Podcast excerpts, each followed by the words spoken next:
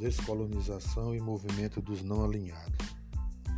O fim da Segunda Guerra Mundial desencadeou a luta pela descolonização dos países africanos e asiáticos. A resistência dos povos colonizados contra a opressão era antiga, mas ganhou força nesse período.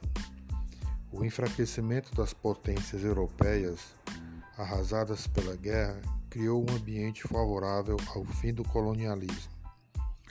O processo de descolonização foi impulsionado com o contexto da Guerra Fria e a fundação das Nações Unidas.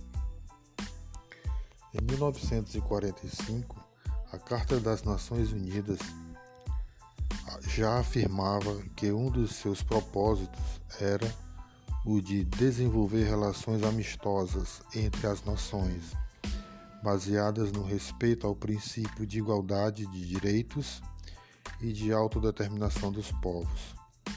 A Assembleia Geral da ONU de 1960 reconheceu o anseio de liberdade dos povos colonizados e declarou que o colonialismo não se ajustava ao ideal das Nações Unidas de paz universal.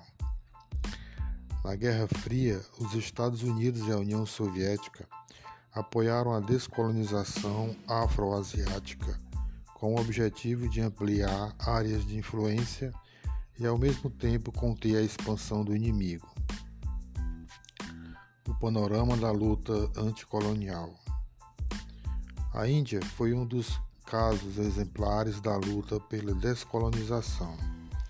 A estratégia fundamental de combate foi proposta por Mahatma Gandhi a desobediência civil e resistência pacífica. Ele incentivou a população a não respeitar as leis injustas e prejudiciais impostas ao, pelo colonizador, mas também a não enfrentá-lo, a boicotar a compra do tecido inglês e retomar a tradição de tecer suas próprias vestimentas e a não pagar impostos abusivos determinados pelo Império Britânico.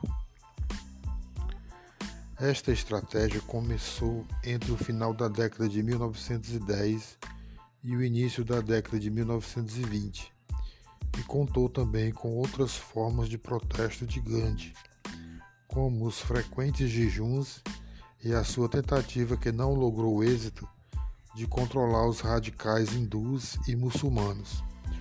Esses radicais se utilizavam do terrorismo para pressionar o Império Britânico, realizando frequentes atentados.